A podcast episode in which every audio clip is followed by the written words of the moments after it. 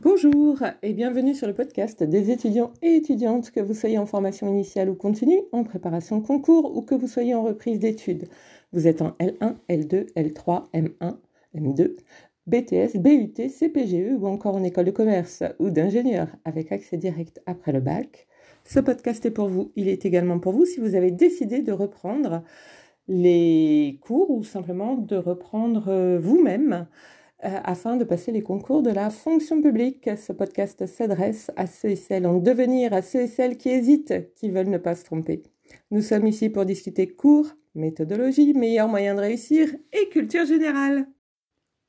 Aujourd'hui, je vous propose un test de culture euh, sur la sociologie. Donc, euh, bah, comme d'habitude, hein, un stylo, un, un crayon éventuellement, une feuille de papier et on y va, je vous attends, allez les chercher, il n'y a aucun souci. Euh, n'oubliez pas d'arrêter régulièrement votre euh, téléphone, puisque je suppose que vous écoutez sur téléphone, mais si vous écoutez sur ordinateur, arrêtez votre ordinateur régulièrement pour répondre aux questions. Euh, pourrait arriver que je spoil. Dans ces cas-là, en général, je préviens toujours. Voilà. Euh, alors, papier, crayon, c'est bon?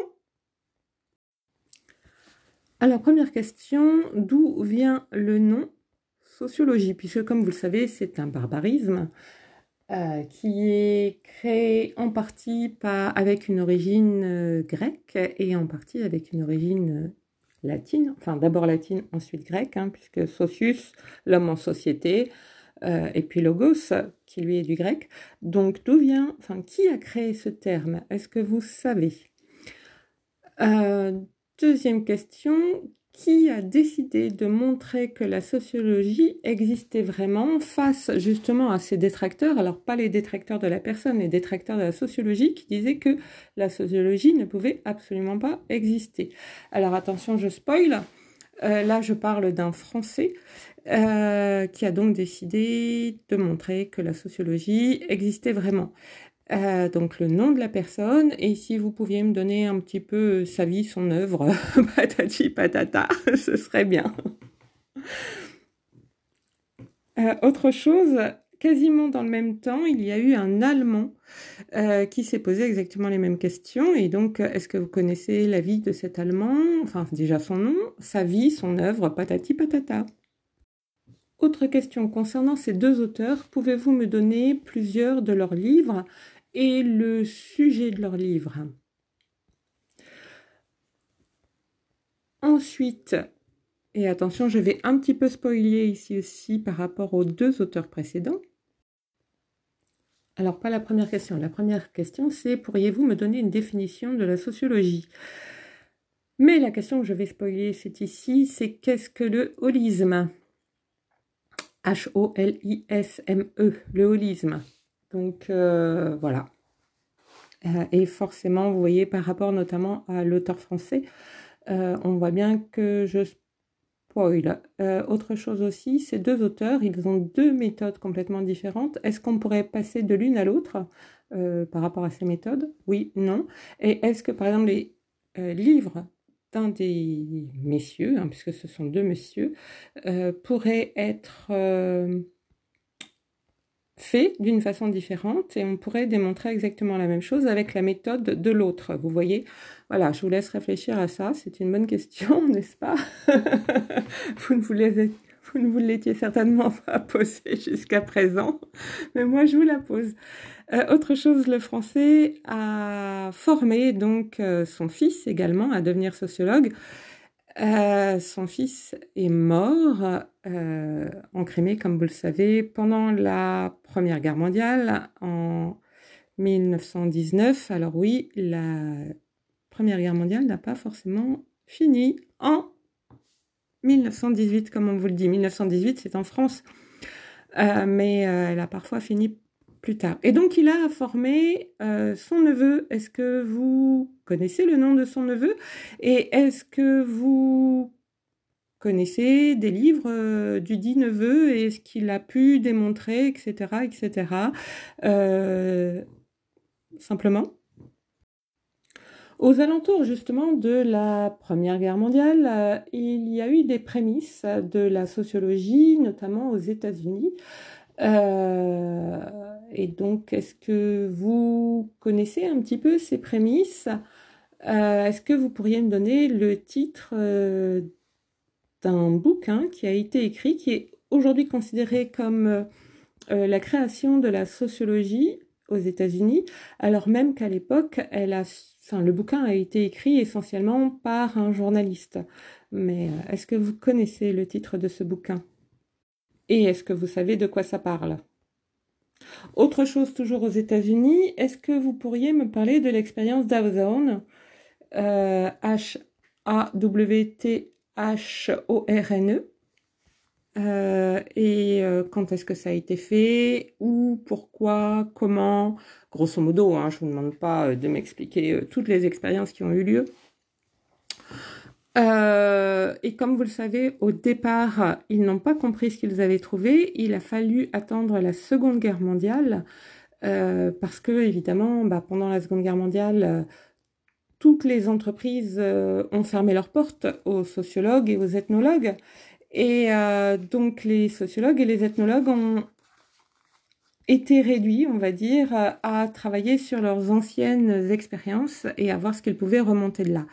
Et euh, donc euh, la personne, Elton Mayo, hein, qui a travaillé sur cette expérience, il n'est d'ailleurs pas le seul, donc avec quelles autres personnes il a travaillé sur cette expérience d'Outzone, euh, eh bien, il a repris cette expérience parce qu'elle n'avait pas été comprise ni par lui ni par les autres. Enfin, c'est comme ça qu'il le voyait. Et donc, euh, qu'est-ce qu'il a fini par comprendre pendant cette Seconde Guerre mondiale en regardant ses documents, euh, ses brouillons, etc.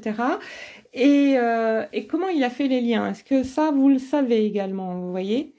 Euh, autre chose aussi, après la Seconde Guerre mondiale, les États-Unis vont être euh, un fer de lance euh, dans une sociologie un petit peu particulière euh, et est-ce que vous savez euh, ce que c'est et ce que ça va ramener? C'est-à-dire qu'en fait, on en faisait déjà en France. Hein, c'est euh, les ethnologues d'abord qui en faisaient, surtout les ethnologues à l'étranger, et puis petit à petit les ethnologues régionaux, évidemment, qui se sont lancés et qui ont été un petit peu plus connus, parce qu'au départ, on connaissait surtout les ethnologues qui allaient à l'étranger.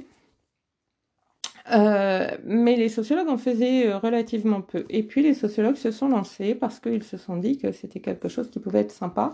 Mais au départ, euh, donc je vous donne quand même des informations, au départ ça a été fait par les États-Unis, juste après la Seconde Guerre mondiale.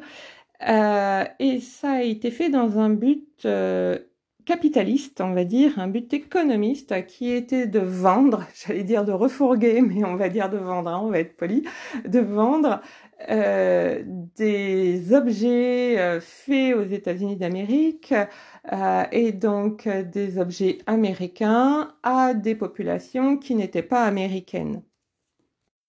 Et donc, ça voulait dire ne pas se tromper, par exemple, sur le nom qu'on allait donner à, cette, à, ce bien, à, cette, à ce produit, par exemple, hein, et ça fait partie de, cette, de ce type de sociologie.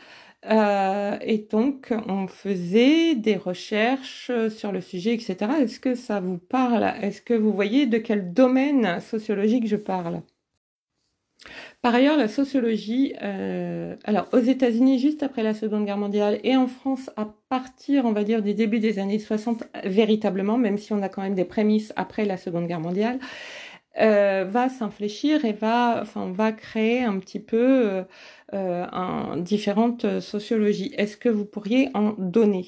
Euh, Je vais vous donner un exemple. Au départ, on a parlé de sociologie industrielle, puis après de sociologie du travail, mais la sociologie du travail comporte différentes branches. Est-ce que vous en connaissez, par exemple? Est-ce que vous connaissez plusieurs branches de la sociologie du travail? Sachant qu'on considère que la sociologie du travail fait partie de la sociologie industrielle, enfin en tout cas on le considérait comme ça. Aujourd'hui on parle très très peu de sociologie industrielle en, réalité, hein. c'est un terme qui a vieilli.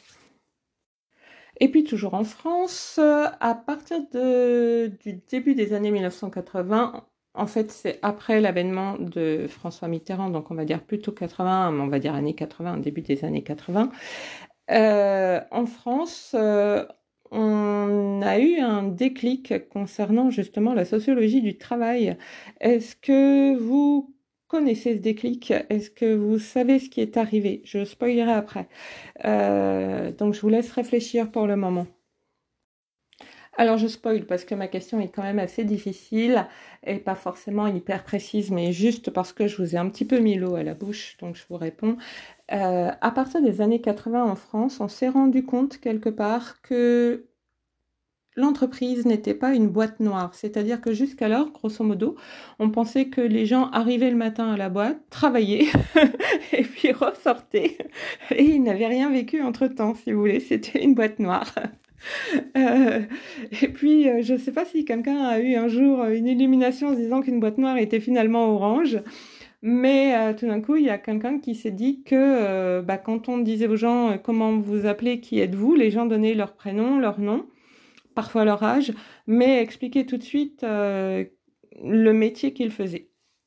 Et cette personne-là, donc euh, ce sociologue-là, euh, il s'est dit que donc les personnes tiraient leur identité du travail et que par conséquent, ça voulait dire qu'il y avait des choses qui étaient faites au travail.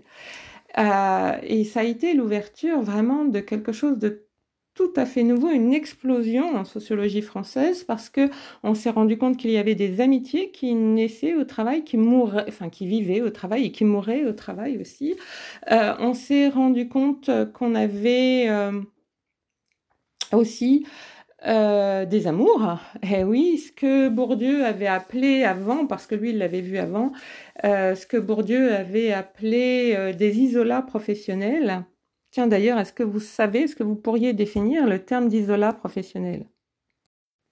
Et que donc, si on avait des amitiés, des amours qui avaient lieu euh, au travail, ben, on avait forcément aussi des inimitiés, des haines, euh, etc. Vous voyez, et tout d'un coup, ça a été l'ouverture à plein de réflexions là-dessus. Et on a, on s'est dit aussi que euh, bah, les, euh, les personnes vivaient pendant leur vie professionnelle. ils font des pauses, ils mangent, etc. Et donc, ils mangent avec certaines personnes, ils font des pauses parfois avec d'autres, parfois avec les mêmes, etc. Et ça a donc donné lieu, comme je disais, à une explosion en sociologie du travail sur euh, la vie professionnelle, sur euh, les conditions de cette vie professionnelle. Euh, faut pas oublier aussi en plus qu'en 1982, on a eu euh, la fameuse loi, le réenchantement de l'entreprise. Donc, je parle de réenchantement de l'entreprise parce que c'était le titre d'un article de la sociologie du travail du troisième trimestre 1986, il me semble. Euh, et donc, euh, bah, ce qu'on appelait le réenchantement de l'entreprise, c'était les lois Auroux, hein, qui, euh, qui a permis un certain nombre de choses, peu importe, enfin bref. donc, simplement ça, voilà. Et donc, d'une manière générale, je voulais vous demander si de 1940, on va dire, grosso modo, voire avant, euh, oui, allez, allons-y depuis le début, euh, depuis 1900, on va dire, jusqu'à aujourd'hui. Est-ce que vous pourriez me donner des noms de sociologues? Hommes, femmes, on s'en fiche, hein, mais des noms de sociologues. Ensuite, euh, j'aimerais, si c'est possible, pour chaque sociologue que vous avez mis, que vous me donniez au moins un, mais si c'est plusieurs, tant mieux, titre de bouquin et le sujet des bouquins. D'accord? Et par ailleurs, suite à la petite explication que je viens de donner, est-ce qu'il y a des sociologues, par exemple, dont les travaux ont été repris euh, par ailleurs, autrement, euh, euh, et je ne parle pas jusqu'aux années 80, mais jusqu'à aujourd'hui, est-ce qu'on a des sociologues Et donc, pareil, hein, non, non des bouquins, de quoi ça parle, etc., qui ont été repris par ailleurs par d'autres disciplines, par exemple par les ressources humaines. Prenons maintenant la sociologie du travail, euh, pardon, la sociologie de la famille. Euh, est-ce que vous connaissez des auteurs en sociologie de la famille? Est-ce que vous connaissez des livres qu'ils ont écrits? Et ma question subsidiaire, c'est est-ce que l'arrivée du Pax puis l'arrivée du mariage pour tous a transformé la sociologie de la famille? Si oui, comment? Sinon, euh, comment aussi? Et puis pourquoi, évidemment? Autre question, est-ce que l'écologie, par exemple, a transformé euh, certaines parties ou certains domaines de la sociologie? Si oui, pourquoi, comment? Sinon, pourquoi, comment? Et oui, toujours. Et enfin, dernière question, est-ce que aujourd'hui il y a des domaines à la mode, euh, des secteurs sur lesquels on réfléchit plus? Quand je dis on, les sociologues. Hein. Euh, voilà, euh, c'est important, c'est intéressant de savoir vers quoi on va tendre dans les années à venir, quel type d'articles, de bouquins on va avoir etc., etc. Et ça, vous comprenez bien que pour vous qui êtes étudiant, c'est chouette. Vous êtes en train de bâtir votre avenir. Souhaiteriez-vous être ailleurs? Je vous souhaite bon courage, patience et ténacité.